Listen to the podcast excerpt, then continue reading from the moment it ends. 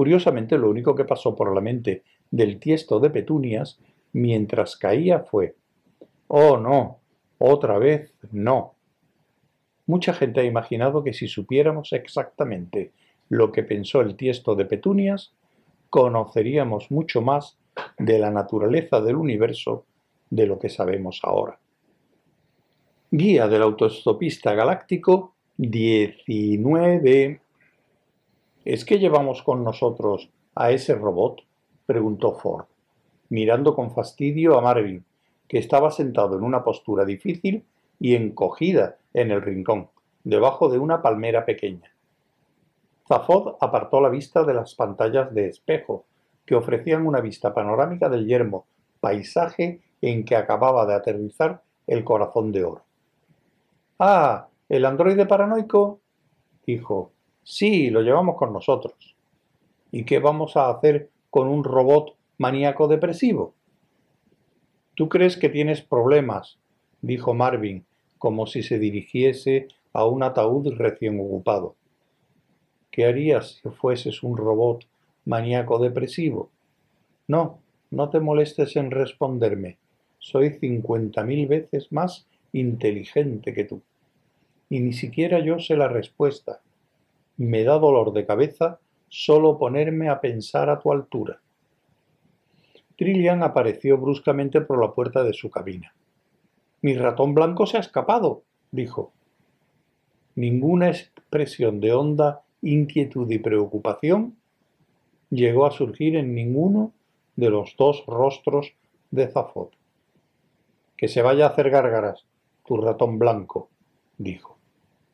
Trillia le lanzó una mirada fulminante y volvió a desaparecer.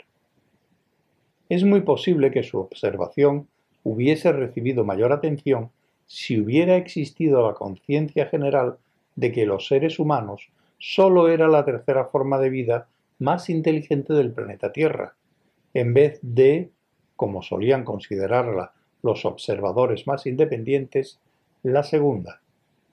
Buenas tardes, muchachos. La voz era extrañamente familiar, pero con un deje raro y diferente. Tenía un matiz matriarcal. Se oyó cuando los tripulantes de la nave llegaron a la escotilla del compartimento estanco por la que saldrían a la superficie del planeta. Se miraron unos a otros, confusos. Es el ordenador, explicó Safo. He descubierto que tenía otra personalidad de emergencia y pensé que esta vez daría mejor resultado. Y ahora vais a pasar vuestro primer día en un planeta nuevo y extraño, prosiguió Eddie con su nueva voz. Así que quiero que os abriguéis bien y estéis calentitos, y que no juguéis con ningún monstruo travieso de ojos saltones. Zafod dio unos golpecitos de impaciencia en la escotilla.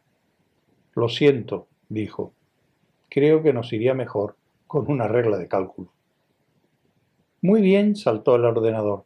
¿Quién ha dicho eso?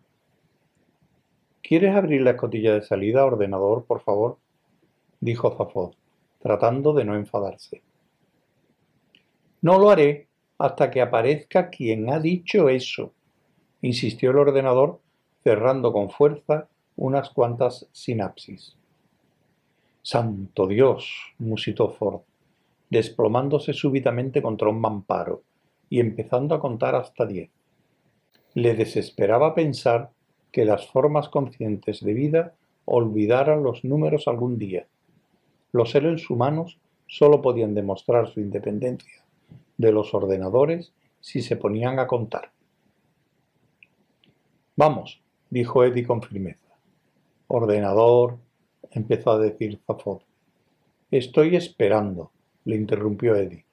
Puedo esperar todo el día si es necesario. Ordenador, volvió a decir Zafod, que estuvo tratando de pensar en algún razonamiento sutil para hacer callar al ordenador, pero decidió que era mejor no competir con él en su propio terreno. Si no abres la escotilla de salida ahora mismo, desconectaré inmediatamente tus bancos de datos más importantes y volveré a programarte con bastantes recortes.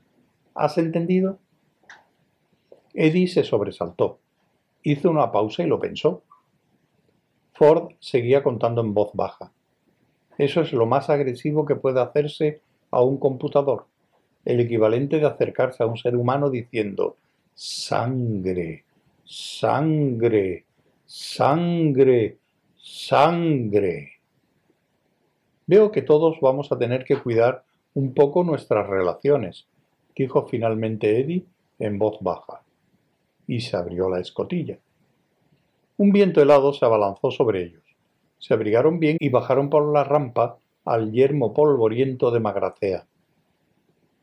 Todo esto acabará en llanto, lo sé, gritó Eddie tras ellos, volviendo a cerrar la escotilla.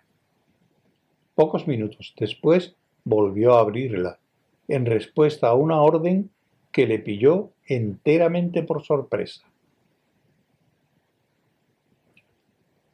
La guía de la autopista galáctico 20.